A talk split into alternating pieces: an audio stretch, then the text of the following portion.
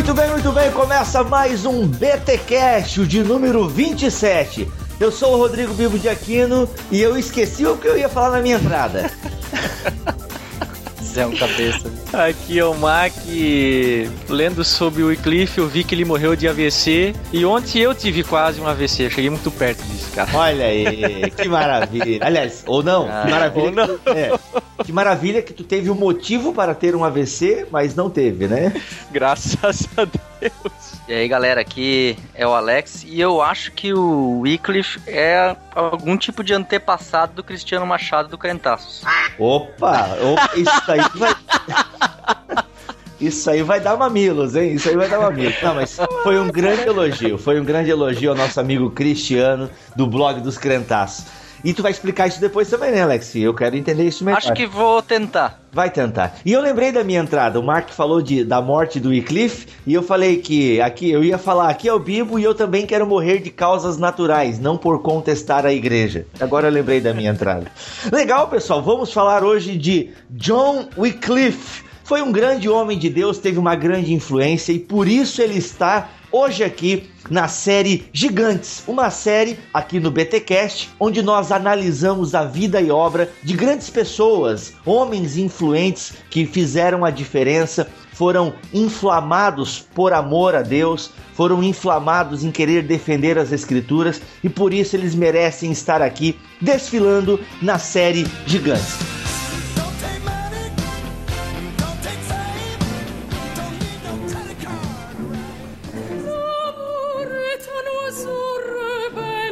Mas antes de começarmos, obviamente, temos alguns recadinhos paroquiais. Primeiro recado, na verdade, é o compartilhamento de alegria. Mac, explique para os nossos ouvintes o porquê você quase teve um AVC. Então, pessoal, uma boa parte de vocês já viram nas redes sociais aí, mas eu vou ser papai. Ele é o pai da criança.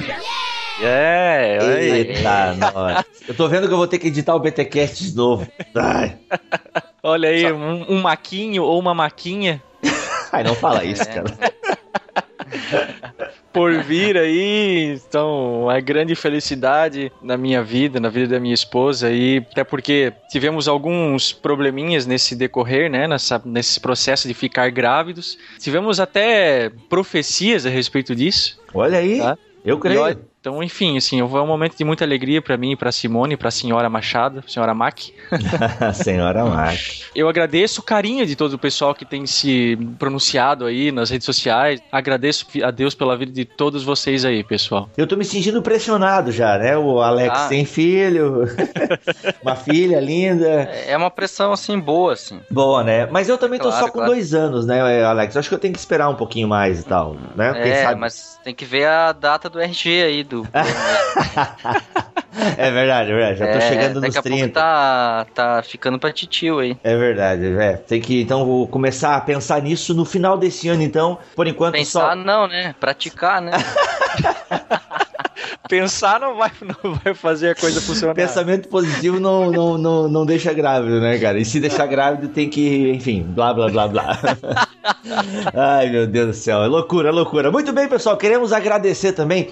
Nós fizemos dois crossovers em menos de uma semana. Foi uma loucura. Foram estreias muito legais no BTCast. Fizemos ali um crossover com irmãos.com. Quem acompanhou o nosso BTcast de Páscoa viu o nosso desejo de gravarmos um, um- podcast com essa galera do Irmãos.com e na verdade invadimos o podcast deles. O Paulinho estava sozinho e eu, o Mac e Alex invadimos lá Irmãos.com e ficou quase que um BTcast editado pelo Paulinho, na verdade, né?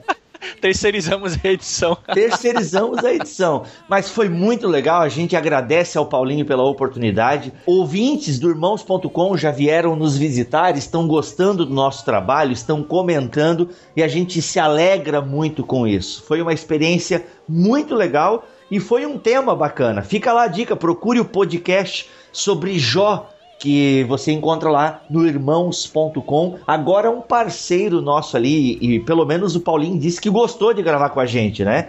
A gente vai ver se isso é verdade, se vierem novos convites e tal. Então foi uma experiência muito legal.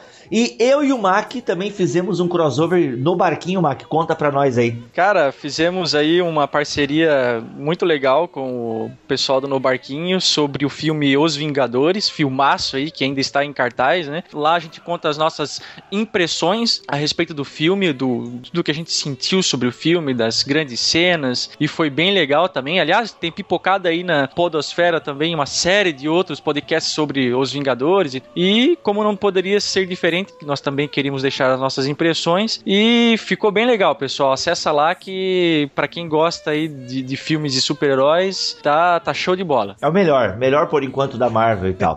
E não dá pra comparar com o Batman. Mas enfim, é, é interessante que com com o No Barquinho, além de nós queremos também gravar um podcast teológico e tal, que é, digamos, aquilo que a gente mais gosta de fazer. Mas eu acho legal que com o No Barquinho a gente pode também criar essa parceria de falar de filmes e tal, trazer um pouco pra fora essa nossa nerdelância. Seu analfabeto! Também queremos falar de do Carlos. Ele foi o sortudo que levou pra casa o livro. Entenda a Fé Cristã. Pô, cara, muito legal. Nós tínhamos prometido que quando chegássemos a 500 curtidas, nós sortearíamos um livro bem legal e tal, é, sobre teologia. E chegamos a 500 curtidas. O Carlos, a gente pediu pra alguém no Twitter dizer o número de 1 a 500. Alguém disse o número lá que eu não lembro agora. E o Carlos foi o contemplado, levou pra casa o livro Entenda a Fé Cristã do Wayne Gruden. Pô, bem bacana. O livro já chegou pra ele, ele já bateu fotinho, já mandou pra nós. E você pode conferir lá no facebook.com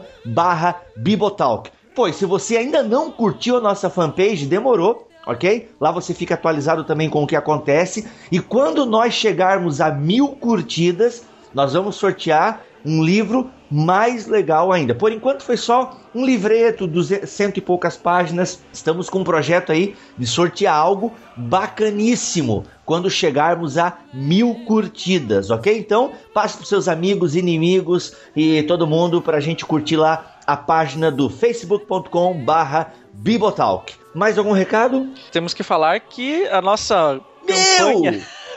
loucura, loucura. Grava Nicodemos foi um sucesso. Foi muito rápido, né, cara? Muito Foi rápido. muito rápido. Eu Acho que com 17 hashtags aí o pessoal passou pra frente, né? Uhum. O Nicodemos voltou da Austrália da sua viagem e ele viu que deu certo e tal. Ele falou que não era pra tanto e tudo mais. Pois é, olha aí. Que legal. E ele topou, pessoal, gravar um BTcast conosco, tá? Então, nós estamos gravando agora do, sobre o Wycliffe. O próximo já vai ser o com o Augustus Nicodemos. E, pô, nós temos que agradecer a, a participação de todos que retuitaram, né? Que, que colaboraram com a campanha. Não fosse, né, a adesão de todos os nossos ouvintes aí, não teríamos conseguido, provavelmente, gravar com Augustus Nicodemos. E olha aí, o resultado da nossa campanha, o resultado do esforço de todos vocês, está à distância de um BTcast, pessoal. Olha tá? que legal. Olha aí, cara. Estamos ansiosíssimos. Fiquem ligados. Vai ser muito legal. Quero mandar aqui um abraço também pro Eduardo Cavalcante, que disse que está de aniversário aí por essa semana e também é um ouvinte fiel do BTcast. E tantos outros ouvintes, pessoal, galera que tem, é que hoje em dia, até como o Cristiano Machado falou no Podcrente, tá difícil a gente caçar todos esses comentários, né? Tem Facebook, tem o tanto o meu Facebook pessoal, que é praticamente o Facebook é, do, do blog, tem a nossa página, tem o Twitter, então tá difícil a gente conseguir juntar, mas a todos vocês que têm ouvido, é, retuitado, passado pra frente, curtido os nossos temas, nos criticado e aquela boa crítica, né? Eu acho legal quando pessoas inteligentes nos criticam com argumentos e não com achismos. Não seja burro! Então é muito legal e a gente está crescendo muito com isso. Pô, legal mesmo, galera. Valeu pelo carinho de vocês. Eu quero só fazer aqui uma menção da nossa ouvinte Jaqueline Lima. Pô, ela, ela disse que como ela se sente próxima da gente. Olha só que bacana, né, pessoal? Ela diz aqui que são pessoas que eu nunca vi, mas eu ouço e leio com frequência. Tenho tanto respeito e admiração por eles. Mando e-mail como se fossem amigos, compartilho das risadas, das reflexões sobre o reino, mesmo de longe. Bacana, legal, Jaqueline, a gente tá junto aí, como diz o, o, o Paulinho, tamo junto, vamos fazer a obra de Deus junto e estaremos sempre à disposição aí pro que der e vier. Vamos então a mais um episódio da série Gigantes.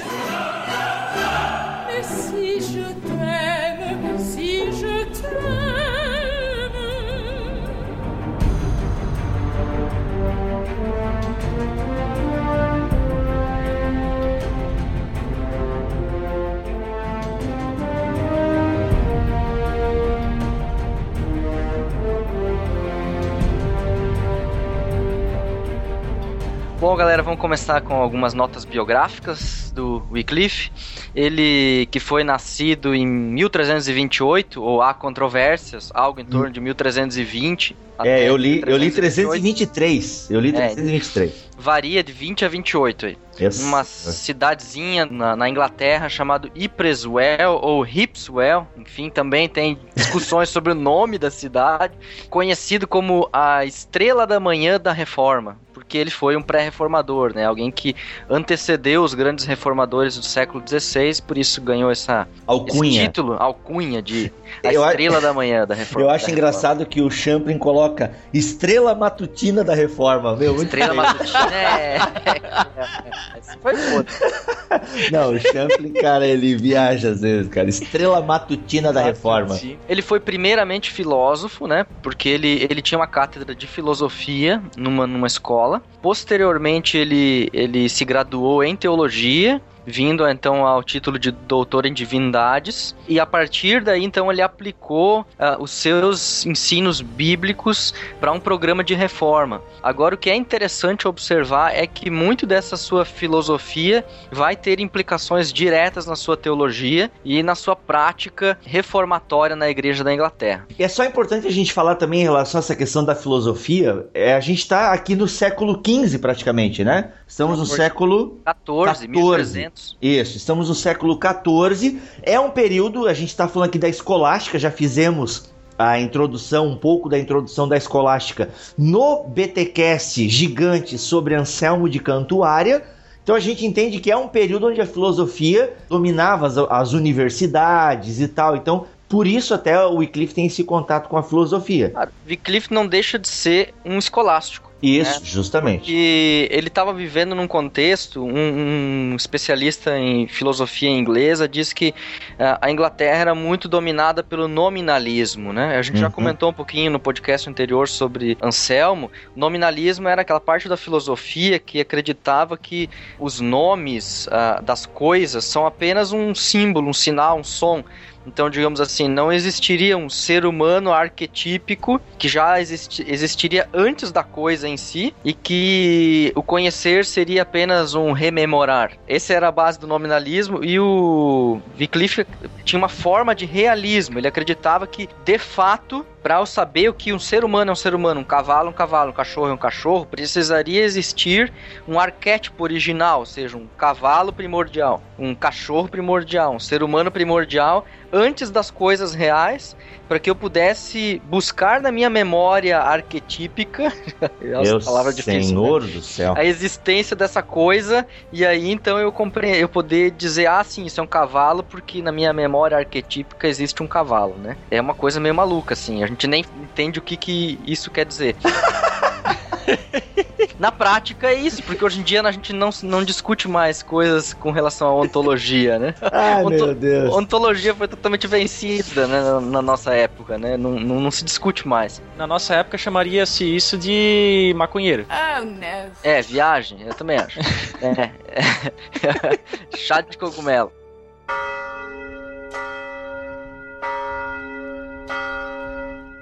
Agora o que é bacana disso daí é, é sacar o seguinte, o tipo de realismo que. Alex, Alex, Alex. Hum. Não tem nada bacana nisso daí.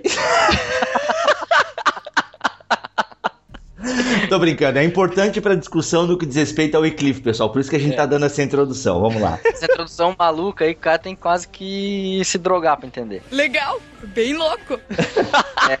Mas não faça isso. Não, não faça isso. Qualquer coisa você pergunta no Farm Spring que eu tento explicar de novo. Isso. O, o bacana do realismo de Wycliffe é que ele tem um realismo comunitarista ou comunista. Por quê? Porque ele deriva os universais, que seriam essas ideias arquetípicas. Eu digo arquetípicas significando o seguinte: que vamos dizer assim, lá, antes da criação do mundo, existia uma ideia de alguma coisa que Deus ia criar. E aí, com base nessa ideia, a gente sabe que aquela coisa é aquela coisa. Senão a gente não conseguiria fazer associação. Tem a ver É. com Platão, e o mundo das ideias de Totalmente Platão. É, Totalmente a ver com o mundo das ideias de Platão. ok. Então, é, ele diz assim, ó, para várias coisas diferentes existe um mesmo arquétipo original. Então, uma série de animais ou uma série de coisas ou conceitos que a gente tem na nossa mente são derivados de um mesmo arquétipo original. Então, os universais são comunitários. O que que isso muda? Você vai dizer, tá, e daí? Isso, bobagem isso aí. Não é totalmente bobagem isso. Então é pior ainda. Porque quando você percebe que o ensino de Wycliffe na, na área bíblica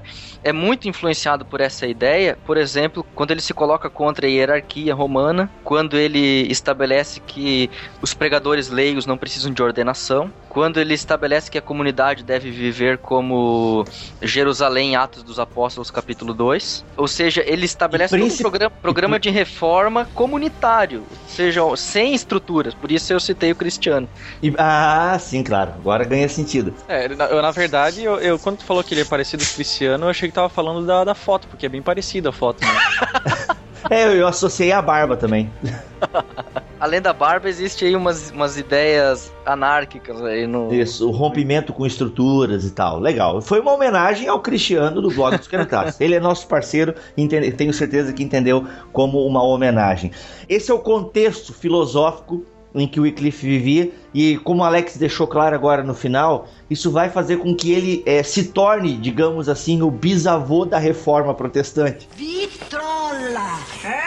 Como o Champlin chama, né? O bisavô. Boa, é brinca. É, Não, mas, mas peraí, mas peraí.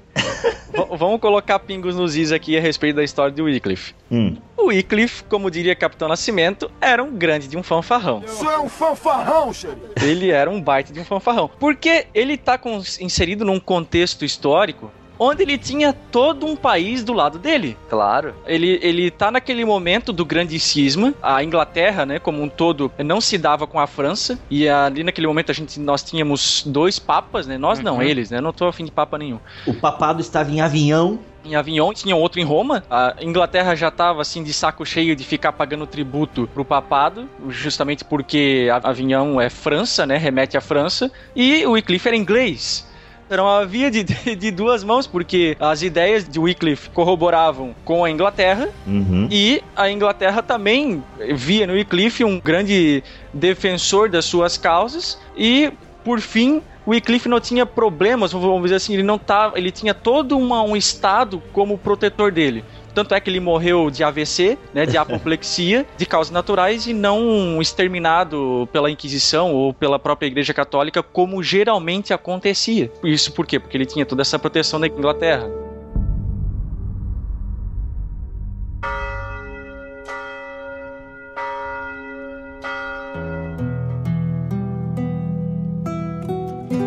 É interessante que até a pregação dele interessava aos governantes e aos burgueses da época. Por quê? Ele falava que a igreja não tinha o direito de ter terrenos e posses Isso. materiais. Então, Tem que fazer uma diferençazinha aí. Ela não tinha o direito de ter a propriedade. Verdade. propriedade. Ela podia utilizar a propriedade. Isso. E Se os clérigos tivessem uma vida devassa, uma vida Exato. que não condizesse com a palavra de Deus e tudo mais, a- o Estado tirado, é, o. Estado teria o direito de tirar essas propriedades. Pô, então imagina, os burgueses, opa, gostei dessa ideia aí. Né, o clero era todo corrupto.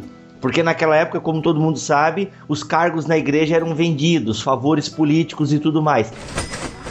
Então o- os governantes acabaram apoiando essa ideia, porque viram já no Wycliffe, é, opa, esse cara aí pode nos ajudar a tirar grandes propriedades da igreja, que detinham né, a maior parte das propriedades da Inglaterra, que se eu não me engano estava um pouco meio devastada pela Guerra dos 100 Anos também, com a França. Não tem alguma parada assim ou eu tô viajando? É, alguém nos corrija nos comentários, por gentileza. Já é um projeto de laicidade do Estado, né? Hum, perfeito. Tá é um bem projeto- presente. Tá bem presente isso, né?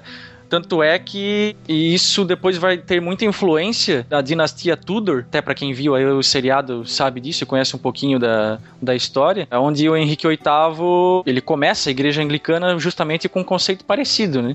De que Uhum. o Estado tem poder sobre a igreja, que esse conceito a gente consegue ver um pouco em Wycliffe. Acho que porque ele faz uma releitura de Agostinho da Cidade de Deus, né? Uhum. Eu acho que a releitura dele tem dois princípios. A primeira questão sobre as propriedades propriedades, né? O direito de propriedades. E a outra é sobre igreja visível e invisível. Então ele, ele deduz dessa leitura desse livro importante de, de Agostinho Primeiro, isso que a gente já falou, que a igreja não tinha direito de propriedade, mas apenas de uso de um bem. E a outra coisa é que dentro da igreja haviam pessoas crentes e descrentes. É um conceito bem comum pra gente hoje, mas muito incomum pra época essa, essa questão de igreja visível e invisível. Igreja visível são todos que estão ali na comunhão. E invisível são apenas os eleitos. Inclusive, o Wycliffe cria na predestinação. Uhum. Né? É, ele, nesses dois pontos, ele é muito semelhante a Calvino, né? Tanto nessa questão da predestinação, que também já bebeu em Agostinho, como também a ideia da, da ceia, né? Da presença espiritual, que depois a gente vai estar explicando um pouquinho mais.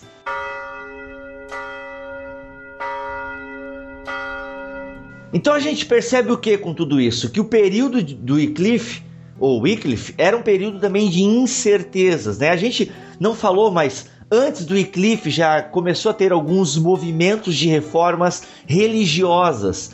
Nesse período, os místicos ganham bastante destaque, que era uma forma de tentativa de reforma na Igreja Católica. Só que o Wycliffe ele vai para uma outra tentativa de reforma, que é a doutrinária.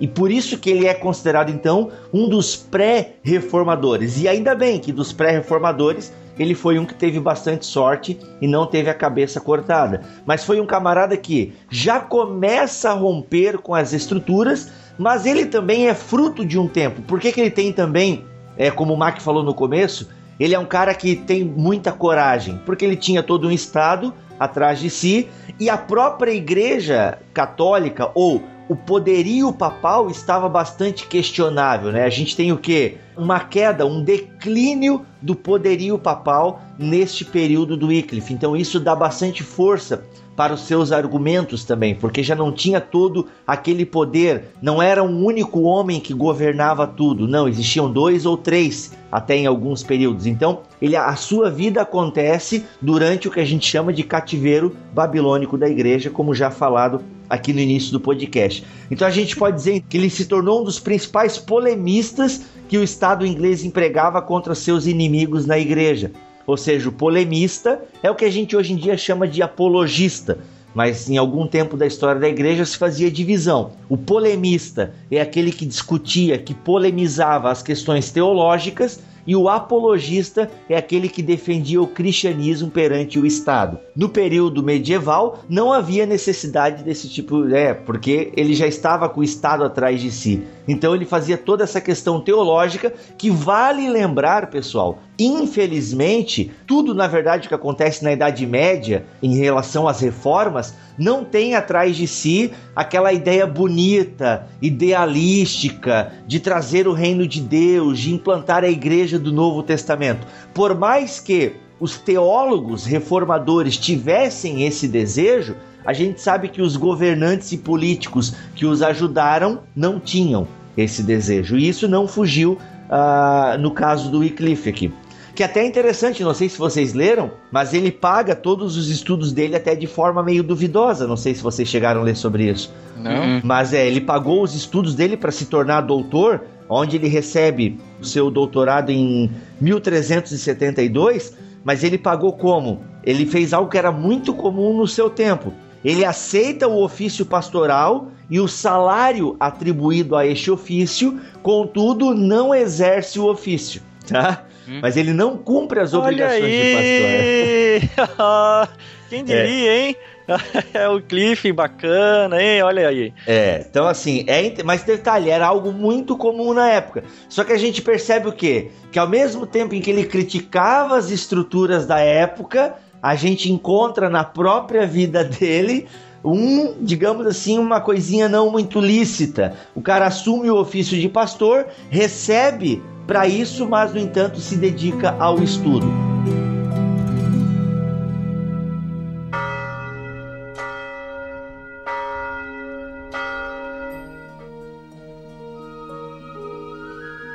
Em última análise, ainda bem que Deus é Deus e Deus pega as nossas nojeiras e ainda consegue fazer coisa boa, né, cara? Mas tu vê, isso foi fundamental para o Wycliffe ele desenvolver a sua teologia, porque é justamente estudando teologia que ele vai conhecer, agora eu não sei se eu vou saber pronunciar o nome desse camarada, mas que ele vai conhecer um professor que foi importantíssimo para o seu descobrimento da graça de Deus e de todas essas ideias que o Alex mencionou para nós ali. Então, esse descobrimento da graça, a prioridade e a supremacia das escrituras, o Wycliffe vai descobrir nesse período em que ele está estudando. Então a gente percebe, né, que diante de algo ilícito, Deus, na sua misericórdia e na sua soberania, pega a nossa imundícia e ainda assim consegue fazer uma coisa boa. Por quê? é, graças a Deus por isso, né? Agora eu não vou, não sei se eu vou saber, mas ele, o professor dele é o Brad Wardine ou Brad Brad Wardini para os íntimos, entende? então esse o Brad Wardini, ele exerceu profunda influência sobre o Wycliffe. O Vardinho. O Vardinho, justamente, para os íntimos, né?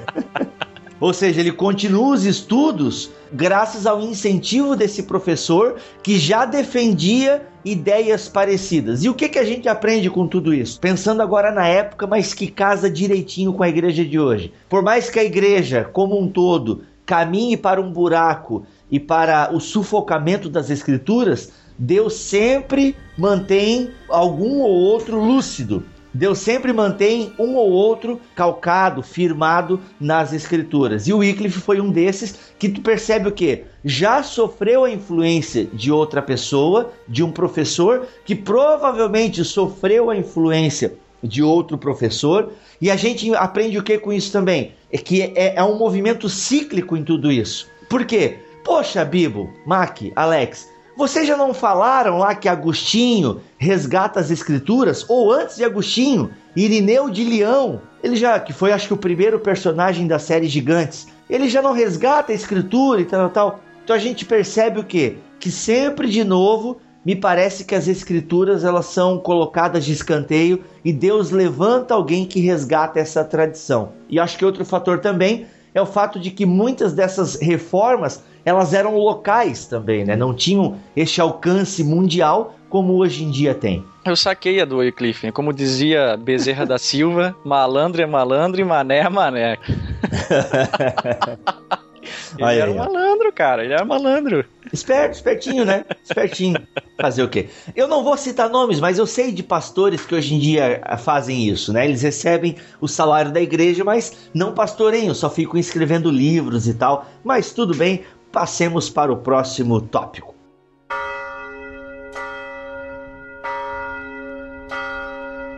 É, a gente até coloca aqui um tom de humor na vida de Wycliffe com relação a, ao fato de ele ser pastor, mas não exercer o ofício em si, mas não é um mal em si. A gente não vê problema nisso, até porque ele estava sendo produtivo e contribuiu muito até para a história da igreja. Então não é o caso. O problema é quando o camarada vai lá, recebe salário de pastor, mas acorda meio-dia, né?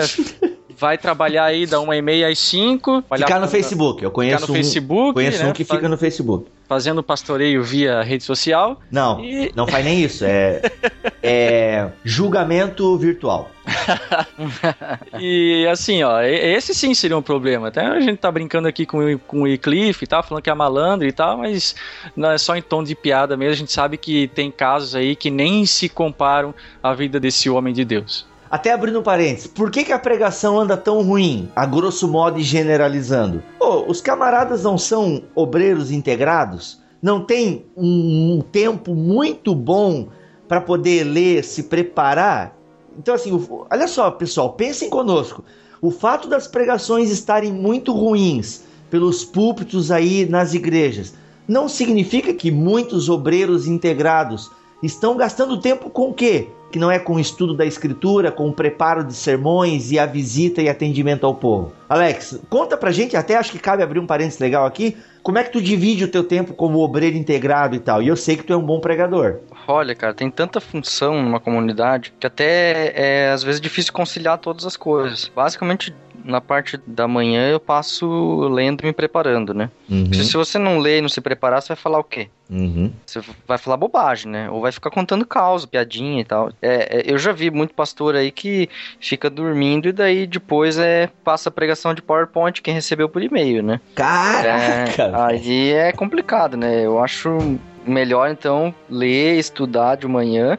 De tarde, normalmente, quando não tem programação, tem que gravar rádio, tem que visitar pessoas doentes, tem que visitar outras instituições, tem, tem bastante trabalho fora durante a tarde. E à noite, cara, à noite você tem que toda noite ensinar, pregar. Eu, no caso, segunda-feira é minha folga, mas de terça a domingo é toda noite é pregação, né? Olha aí. Então a gente percebe que fica a grande questão. O Wycliffe fez o salarinho da igreja lá e tal, mas não, não pastoreou.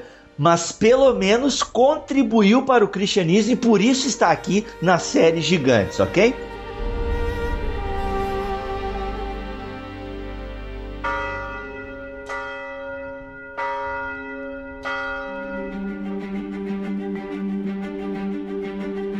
Pensando também nessa questão teológica, Bibo, tem a questão do papado, né? Que ele apresenta uma crítica bastante forte do papado. Tem a ver com aquilo que a gente já disse antes, né? Desses dois papas, né? Papa e o antipapa, da Inglaterra que queria se colocar à parte do poderio papal, inclusive já tinha promulgado antes algumas leis que impediam taxação vinda de Roma, envio de impostos para Roma, ou mesmo que ingleses apelassem para a corte papal em Roma, coisas desse tipo já havia na época de Wycliffe. Então, Wycliffe apresenta uma, uma visão assim bastante dura do papado. Muito comum depois dos reformadores. Ele chegou a dizer que o Papa é o anticristo. Meu, sério? Sim, ele chegou a dizer que o Papa é o anticristo. Só que, em outros momentos, ele disse que o Papa tem que ser obedecido, não, mas assim, pelo menos respeitado. Isso dependia diretamente da eclesiologia dele, porque com a visão dele de igreja visível e invisível, então ele dizia, dependendo dos eleitores, se eles forem consagrados, crentes, etc e tal, então o Papa vai ser, logicamente, alguém consagrado, crente, que merece ser ouvido, etc. Agora, se for só um, mais um desses aí bandidos da igreja, que falam asneiras sem saber o que estão falando, então esse é o anticristo, né? Então ele fazia uma diferença, assim, não é simplesmente a estrutura anticristã, né? Mas ele olhava mais para a pessoa, individualmente, né? Ah, eu achei aqui agora a frase dele. O, o Papa corrupto é anticristão e maligno, por ser a própria falsidade e pai das mentiras. Exatamente. É, ele qualifica, né? Ele qualifica, É o- ele qualifica um papa, né? Ele não quer Uhum. dizer que todos eles são iguais. Uhum.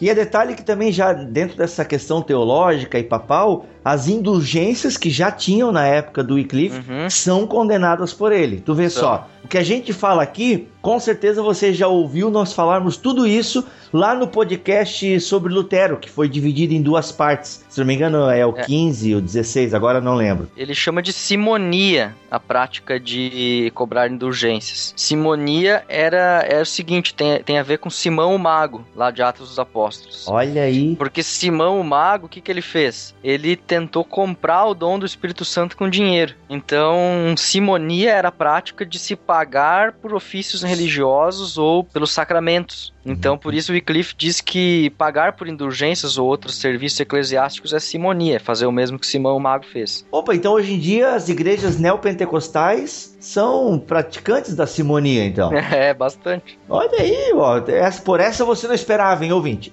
É, isso não tem nada a ver com a minha esposa, tá? Não, tua esposa é a Simoninha. É a Simoninha. Ok, legal, pessoal. Então a gente percebe o quê? Ah, mas criticar o Papa grandes coisas. É, não é, na época era muita coisa. Muita coisa. Muito na época não é. Hoje em dia a gente pode falar, a gente pode criticar quem a gente quiser na internet e pá. Que o máximo que pode acontecer é um processinho. Agora, na época, não, parceiro. Na época eu não toquei nos meus ungidos fazia tua cabeça rolar. Né? É, era elevada à enésima potência, né, cara?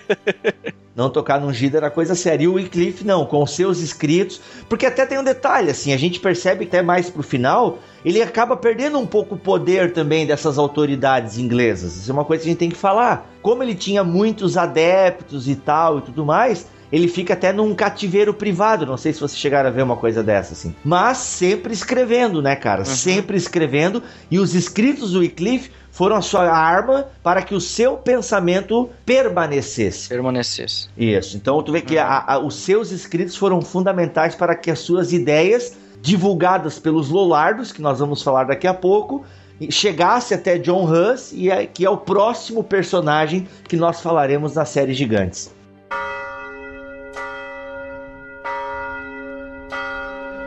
Bom, galera, tem essa questão da Santa Ceia aí, bastante premente também nas ideias do Wycliffe, né? E aí a gente nunca ouviu falar muito proximamente o que que Wycliffe pensava sobre isso, mas a ideia tem que ser ligada diretamente à ideia das duas naturezas de Cristo. Para você que tá ouvindo e nunca talvez ouviu falar sobre a doutrina das duas naturezas, é o seguinte: Jesus Cristo, ele é totalmente humano e totalmente divino. Se você quiser saber mais sobre isso, me escreve que eu te explico. Mas é mas essa é, a- essa é a base. Eu tô me referindo a uma doutrina que ela é tradicionalmente crida por, eu creio, qualquer igreja que quer ser cristã vai confessar que Cristo é totalmente Deus e totalmente ser humano. Confere. Então, ele derivava a Santa Ceia diretamente daí. Como? Bom, pão e vinho não mudam a sua essência da coisa, continuam pão e vinho. E eles são ligados à natureza humana de Cristo. Ou seja, enquanto, enquanto Jesus é ser humano, pão e vinho são pão e vinho normal. Enquanto Cristo também é Deus, então pão e vinho são transformados em corpo e sangue de Cristo. Então, como em Cristo a natureza humana e a divina não se fundem, mas permanecem as duas lado a lado num único e mesmo Cristo, que é a, a, a confissão tradicional dessa doutrina, então na Santa Ceia de igual maneira, pão e vinho permanecem pão e vinho, contanto são corpo e sangue de Cristo. Diferente um pouco de Lutero, que dizia que corpo e sangue de Cristo estão escondidos debaixo das formas de pão e vinho, e de Calvino que dizia que havia uma presença espiritual de Cristo na Santa Ceia. Então, tem as suas pequenas diferenças aí. Isso tem implicações sérias depois, até para a motivação que o Cliff vai ter. Mas é o fato que é o seguinte: o catolicismo, o, o- sacerdote católico, ah, na Santa Ceia, é ele que tem um poder de fazer a transubstanciação. Uhum. É quase uma É. coisa mágica, né? É. Que é Uhum. conferido por Deus, entre aspas, ao, ao clérigo e tal. E o a causa meio da pelo- consagração. Isso. Con- Consecração, não consagração. E o meio pelo qual isso é feito é através do próprio sacerdote que vai ministrar a Santa Ceia. Quando o Wycliffe rompe com essa doutrina, ou ele pensa diferente, ele está fazendo o quê? Está tirando do poder do clero, o poder da igreja, a salvação daquele que crê. Isso é verdade, a igreja não tem poder sobre a salvação. Aí isso vai ser um motivador depois para que ele venha traduzir a Bíblia e tal, que depois aí até vem ser um dos lemas da reforma, que é o sola escritura, de que cada pessoa deve ter acesso ao conhecimento bíblico, e não só o clero deve ter esse conhecimento, não só o clero deve ter a posta salvação, e na verdade nunca teve, mas Cristo, que é o Cristo contido nas escrituras. Então faz todo sentido ele romper com essa questão da transubstanciação católica e formular a sua própria versão, tirando do poder do clero a salvação que até então a Igreja Católica tinha.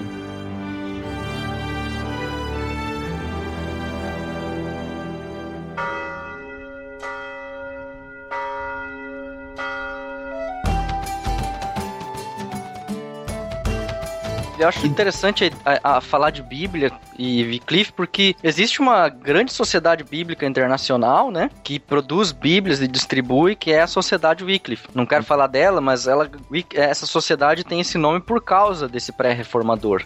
Uhum. E essa ideia de distribuir a Bíblia, o que é diferente um pouquinho de Lutero e dos demais reformadores, é que Wycliffe não tinha em mãos ainda aquilo que a, a Renascença produziu, que eram os, os originais gregos e hebraicos com versões críticas. Uhum. Então ele traduziu a partir da Vulgata Latina. Uhum. né? Ele traduziu a partir da Vulgata Latina. Isso não diminui o objetivo que ele tinha com isso. Talvez ele vai perder um pouco na, na questão da fidelidade por causa de que é uma tradução de uma tradução Uhum. não uma tradução original, a partir das línguas originais. Mas em si, o objetivo dele era que as pessoas tivessem uma Bíblia em inglês. O pra poder ler. esforço, né? Esse esforço ele é louvável. Por isso até Esse que essa, esforço é louvável. essa e com sociedade- certeza, mesmo que não chega lá tão próximo como as Bíblias da Reforma, mas já permite as pessoas a pensarem com as suas próprias mentes, né, a respeito Uhum. do que é a fé cristã. Até porque ele já começou a falar a respeito de que a única autoridade na igreja era a Sagrada Escritura. Uhum. Inclusive, quando ele fala de verdade, para ele, ele formulou a verdade como ah, a Escritura Sagrada sendo a única verdade revelada de Deus. E a, a Escritura era inerrante. E aí ele Olha. diz: quando a Bíblia fala algo errado, da nosso ponto de vista, não é a Bíblia que falou errado, é você que entendeu errado. Né, É. ele, ele, ele formulou a, a doutrina da inerrância quase de uma maneira fundamentalista, né? Uhum. E é interessante tu ver, essa posição das escrituras, ela era tão fundamental para o Wycliffe que ele dizia, por quê? Enquanto que o clero valorizava muito essa administração dos sacramentos na sua eclesiologia, porque isso lhe conferia poder, o Wycliffe vai dizer justamente o contrário. Não, pregar o evangelho é infinitamente mais importante do que orar e administrar os sacramentos. Difundir o evangelho produz um benefício maior e mais evidente. É por isso a atividade mais preciosa da igreja. Portanto, os que pregam o evangelho devem realmente ser consagrados pela autoridade do Senhor. Cara, isso é muito legal. Por isso até que ele já começa a fazer um ataque aos próprios monges, né, às ordens monásticas que eram comprometidas com a pobreza, consideravam a riqueza era conseguida de forma injusta e tal, tal, tal. Então a gente percebe que até esse ataque religioso que ele começa a fazer dentro de ordens apoiadas pela própria corte inglesa, digamos assim, faz com que o Wycliffe comece a ser colocado de lado. Até isso serve como uma introdução, porque quando ele começa a ser de lado, ele meio que sofre um exílio, é a partir desse exílio que ele se dedica então à tradução das escrituras, que se eu não me engano foi em 1382, mais ou menos, que ele começa Só- essa tradução. Só vale lembrar que, embora o, o motivo dele fosse que as pessoas pudessem ter acesso né, à, à palavra de Deus, na época de Wycliffe, isso na verdade se perdurou até século XIX praticamente. O, o povo comum, a pessoa comum, era analfabeta. Né? Uhum. E sem contar que até a invenção da imprensa, a produção da- de qualquer Bíblia ainda era muito custosa, era muito cara, e ela foi um estopim para que hoje nós tenhamos acesso à Bíblia como nós temos. Mas não foi assim, ah, eu traduzi a Bíblia para todo mundo ler e todo mundo estava lendo. Não, o povo era analfabeto e era muito caro produzir Bíblia na época. Daí a estratégia de formar o grupo dos Lollardos, que eram pregadores leigos que iam difundir as ideias do Wycliffe e, consequentemente, pregar em inglês o evangelho, Olha com aí. Bíblia na mão. Então, já que a Bíblia não podia estar na mão do povo, então instrumentalizar pessoas para que elas preguem o evangelho e distribuam o conhecimento de alguma forma. E o grupo dos Lollardos nada mais era do que quebra da hierarquia romana, porque eles não tinham nenhum tipo de ordenação, apesar de ter preparo, com certeza. E o comunitarismo de fé, né? Ou seja, não tem hierarquia entre eles, né? Eles eram todos iguais, irmãos na fé que estavam ali pregando o evangelho. Então, aí de novo vale um abraço pro Cristiano Machado Crentaços, né?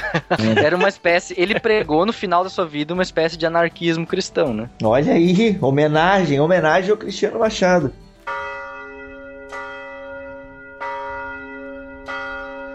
Em relação a esse grupo dos Lollardos, né, que acho que vem até de, de lamentação, se eu não me engano, a palavra é, é era até um grupo da Bélgica que lamentava por causa da perda de colheita e tal, e que depois acabou sendo associado a- ao grupo do, do Wycliffe.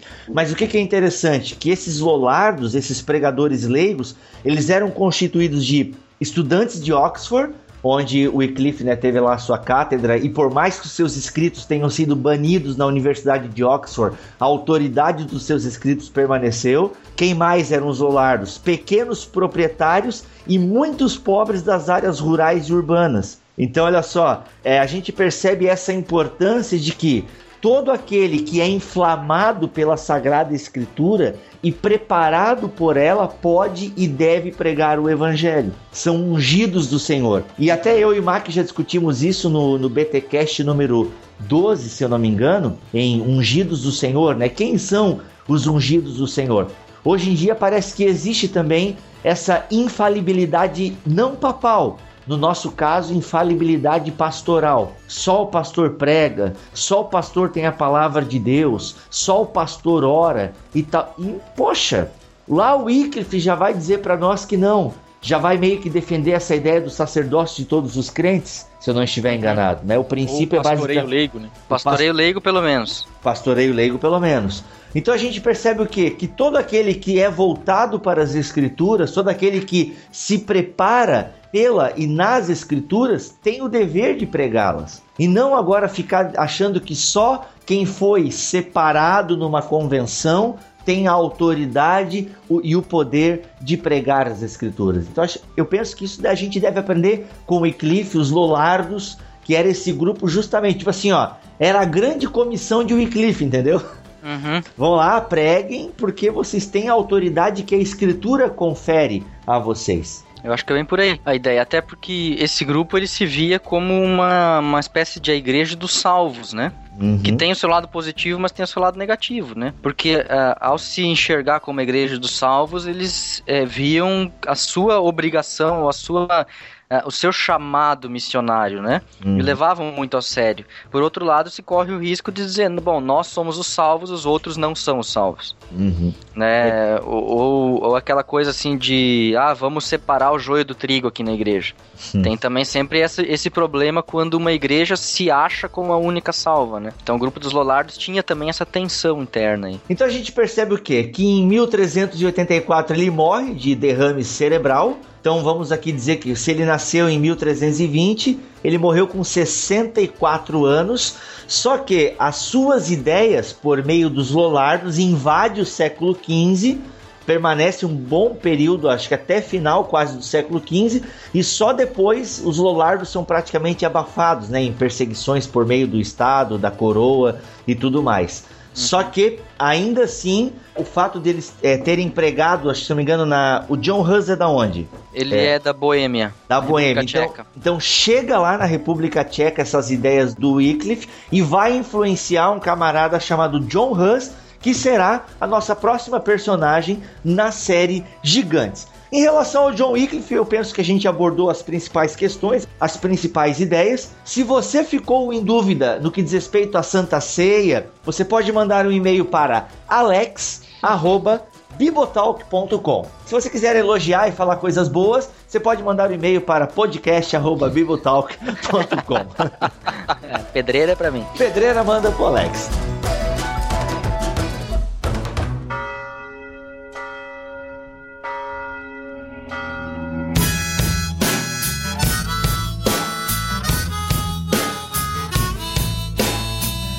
Muito bem, vamos ficando por aqui então. Eu sou o Rodrigo Bibo de Aquino e desejo a você aí uma boa semana e até o próximo BTcast, onde estaremos com Augustus e Codemos. O que a gente pede para você é o seguinte: ore para que o áudio fique bom, dê tudo certo, conexão na internet. É, tem que Deus tem que abençoar todos. Tem que não, né? Se ele quiser, ele não abençoa. Mas a gente pediria que o Altíssimo abençoasse todas as conexões e fones e Skypes da vida. Amém. Isso não existe. E repreenda todo o trancabyte, como diz o. Quando o Trancabyte age, meu amigo. Só o Giga Prayer pra afastá-lo. Aqui é o Mac. Pessoal, fica aí é o pedido do Bibo. Estamos aí prestes a gravar um podcast bem legal, tá? A gente tá fazendo esse trabalho pra vocês, nunca é, é demais lembrar aqui, né? Fiquem ligados no nosso BTcast aí. E Teologia é nosso esporte. Um grande abraço. Valeu, galera, que é o Alex e também com grande expectativa de uma conversa altamente teológica com Augustus Nicodemos. Esse é o meu esporte. Altamente teológico, né? Pode crer. Sobe a musiquinha.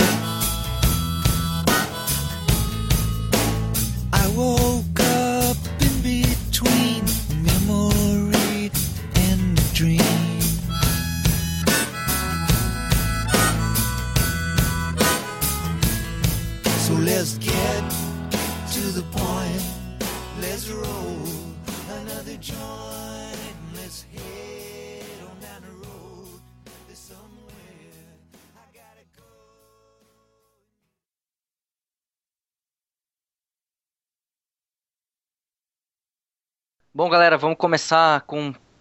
Volta.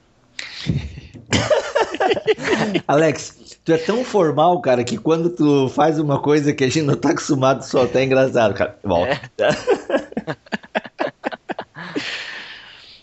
Ô, deixa eu te cortar, o formal não foi, foi um elogio, tá? Valeu, valeu.